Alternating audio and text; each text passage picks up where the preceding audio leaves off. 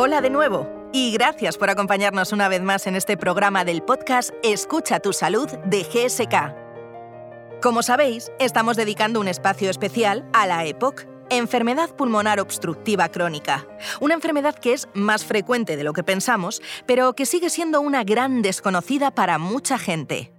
Esther Gómara, que nos acompaña hoy, la conoce muy bien es una de las pacientes afectadas por esta enfermedad y hemos querido contar con ella de nuevo para que nos explique de primera mano cómo es su día a día y cómo podemos reconocer la EPOC frente a otras enfermedades respiratorias que nos dejan sin aliento.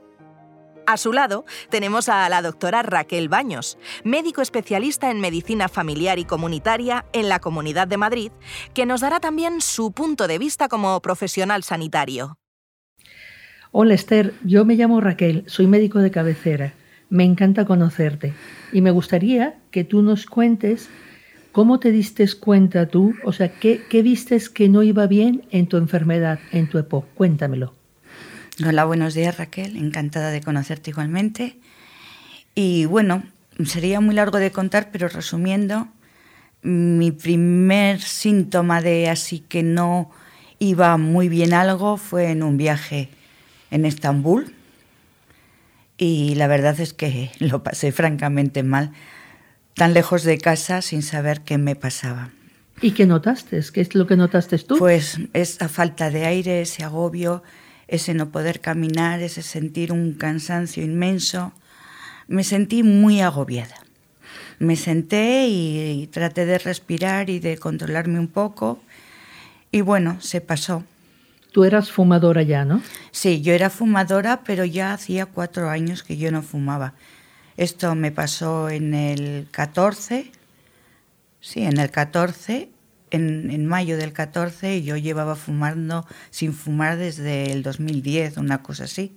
Nunca me ha costado dejar de fumar, pero me gustaba fumar. ¿Y entonces cuándo decidiste ir al médico? Pues a la vuelta de ese viaje fui a, un neumólogo que me, bueno, fui primero un internista. Encantador, me hizo una radiografía, me mandó a hacer una radiografía y me dijo, tranquila, cáncer de pulmón no es, pero mm, vete a un neumólogo. Fui a un neumólogo, me hizo la espirometría y me dijo que tenía EPOC y, y, bueno, estuve ese verano estupenda, nadando, caminando, andando en bicicleta, o sea, no, no sentí nada anormal, hicimos un viaje incluso por Portugal y, bueno. Entonces, él realmente te diagnosticó más o menos pronto a la vuelta y te puso su tratamiento que a ti te fue bien, ¿no? Según sí, me fue bien, me fue bien y me dijo que volviera para el 5 de, enero si no había otra otra alteración o no sé si no si no no recuerdo bien, pero yo creo que en septiembre volví otra vez y me mandó para el 5 de enero. ¿Y tenías alguna duda sobre, sobre tu enfermedad? ¿A ti te explicaron lo que tenías? Hombre, mm, mi internet está para algo. Soy curiosa por naturaleza y lo que es la época yo sabía que era. Mm. Em, bueno, mientras se quedaba en EPOC y no pasábamos a enfisema, pues yo estaba más o menos tranquila. Como hacía una vida normal y seguía haciendo vida normal, pues no lo dejé estar ahí. Bueno, nada más pasó. ¿Y tuviste algún control en enero que me dijiste que te Sí, en enero mm, volví y yo estaba francamente fatigada. Bueno, estuvo mi marido ingresado esas navidades y yo estaba cada día más cansada y más cansada y más cansada. Total que no sentía falta de, aire, pero sí mucho cansancio. Fui al neumólogo y me mandó otra radiografía. Cada día tenía menos ganas de comer y volví al médico a los siete días. Ah, pues la radiografía está bien, no hay neumonía. Digo, pues yo, doctor, estoy muy cansada. Vuelve dentro de siete días. Y yo estaba ya que no podía más porque le dije, estoy tan cansada que estuve este fin de semana por irme a urgencias. Me mira así como diciendo, qué exagerada señora, pero yo estaba francamente mal. Y no soy una persona excesivamente quejica, hombre, me quejo, pero, pero vamos, dentro de unos límites. Total que yo cada día estaba peor, no podía con mi alma. Y por la noche meterme en la cama ya era un suplicio, así que dijo, dije yo me voy a urgencias. Ahí empezó que me diagnosticaron ya un enfisema y eso ya me, me sentó francamente mal. Entre ese enero y mayo yo creo que tuve 16 ingresos. Era una falta de, de aire, una desazón, una tos.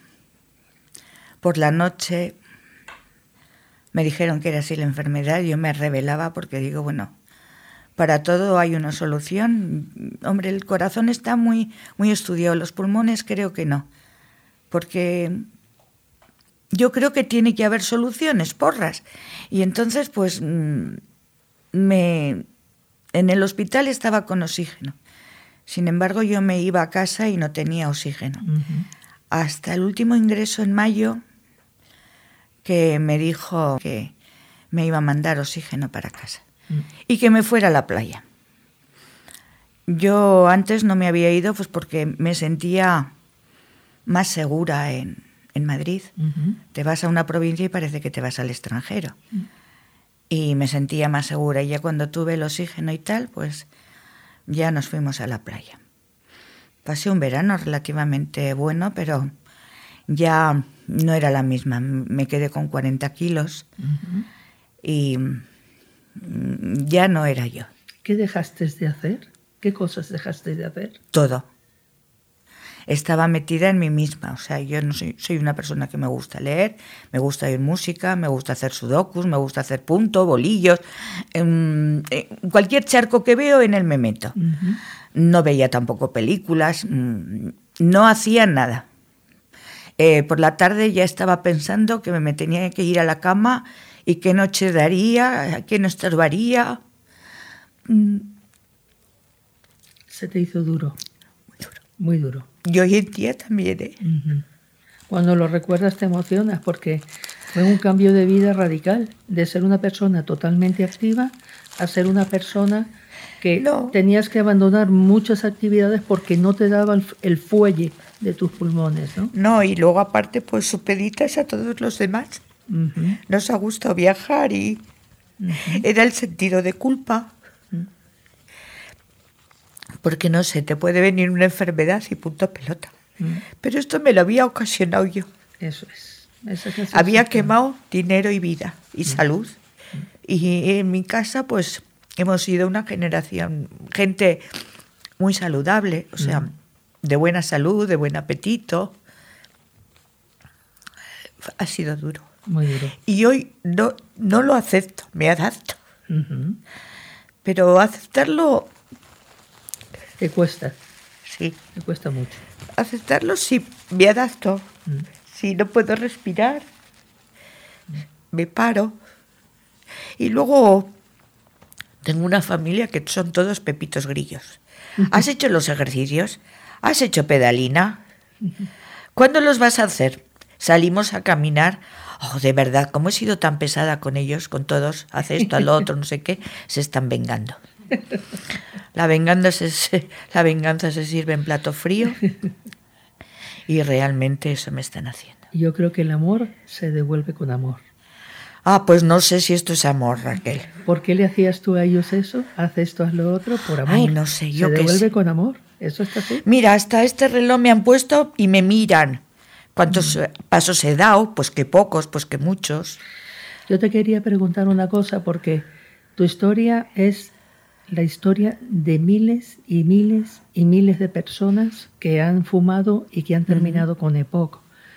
Y creo que durante esta pandemia los médicos nos hemos dedicado exclusivamente al COVID y todas esas enfermedades crónicas han quedado abandonadas, totalmente abandonadas. ¿Cómo te has sentido tú?